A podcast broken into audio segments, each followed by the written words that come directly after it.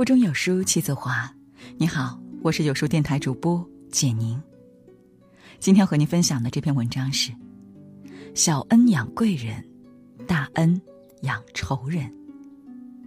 如果你喜欢这篇文章，欢迎在文末点个赞哦。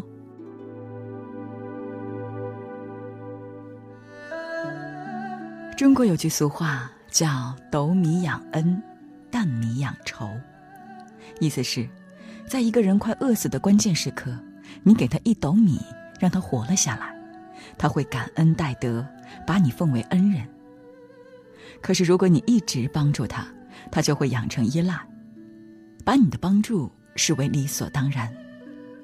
一旦某天你没有帮助他，他会把你当做仇人。这就是小恩养贵人，大恩养仇人。行善需要理性的锋芒，一味的付出给予，只会助长他人的贪欲，养出恩将仇报的白眼狼。你帮他一百次，他不知感恩；但只要一次不帮他，他就会心生怨恨。人海茫茫，狼在两旁。大千世界，毒蛇隐藏。暖不热蛇，胃不熟狼。擦亮双眼，不得不防。你的善良需要理性的锋芒。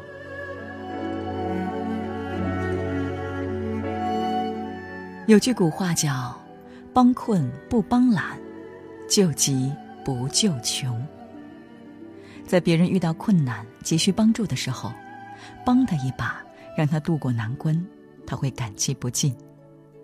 如果帮懒救穷，只会让对方贪得无厌，更加依赖你，就像填一个无底洞，最终把自己拖垮。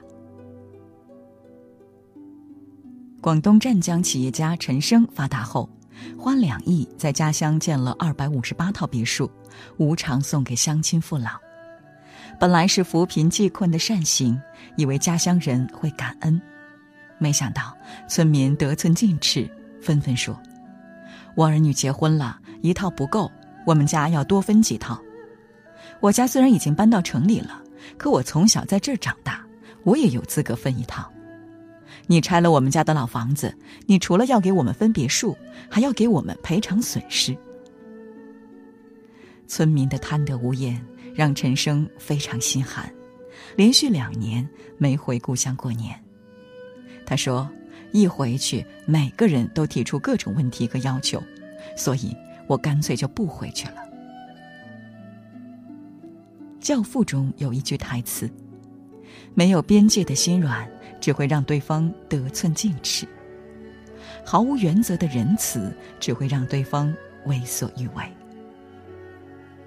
当善良没有边界和原则的时候，只会滋生恶意，让对方理所当然的接受你的好意，肆无忌惮的践踏你的善举。如果你无法满足他的要求，他就会记恨你。所以，帮困不帮懒，救急不救穷。行善当有所为，有所不为。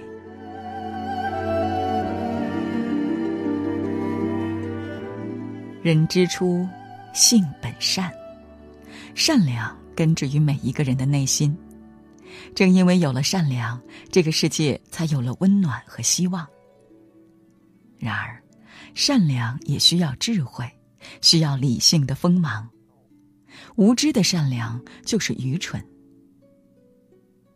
从前有位禅师在水边打坐，突然听到异常的响动。原来是一只蝎子落水了，正拼命挣扎。禅师伸出手将蝎子捞起来，却被蝎子折了一下。他忍痛把蝎子放到地上，继续打坐。不一会儿，蝎子又落水了，禅师又伸手把它捞起来，又被蝎子折了一下。后来蝎子又落水了，禅师还是伸手把它捞起来，又被蝎子折了。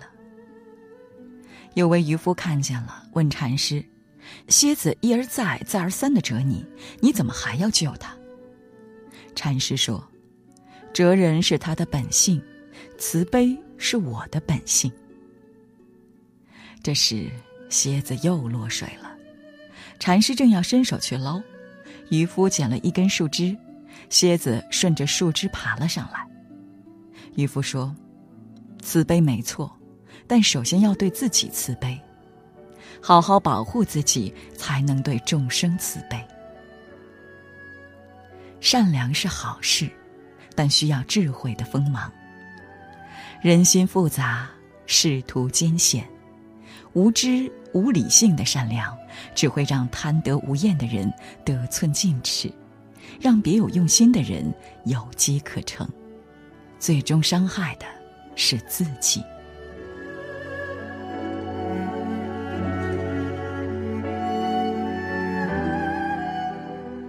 这世上，真心未必能换来真心。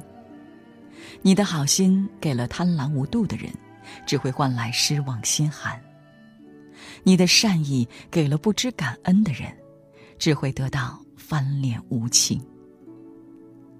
善良不能盲目，要给值得的人。感动中国的好人丛飞，用他微薄的力量资助了近两百名山区贫困学生，捐款三百多万，自己却家徒四壁，一贫如洗。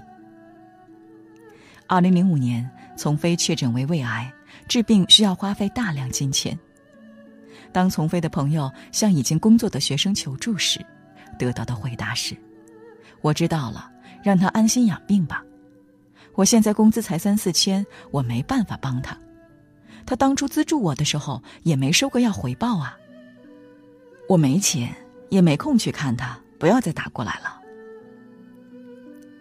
甚至还有家长来催钱。你不是说要将我的孩子供到大学毕业吗？他现在才读初中，你就不肯出钱了？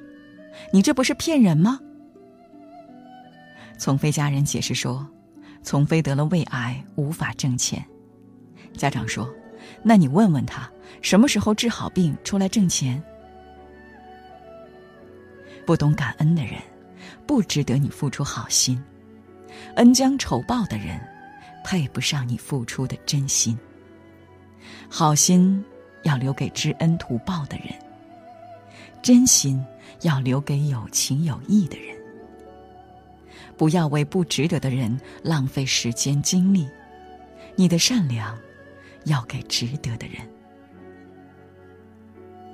小恩养贵人，大恩养仇人。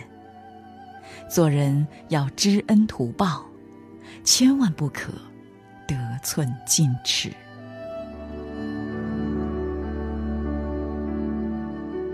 在这个碎片化的时代，你有多久没读完一本书了？长按扫描文末二维码，在有书公众号菜单免费领取五十二本共读好书，每天有主播读给你听。欢迎大家下载有书共读 App 收听领读，我是主播简宁，在中朝边境为你送去问候，记得在文末点赞哦。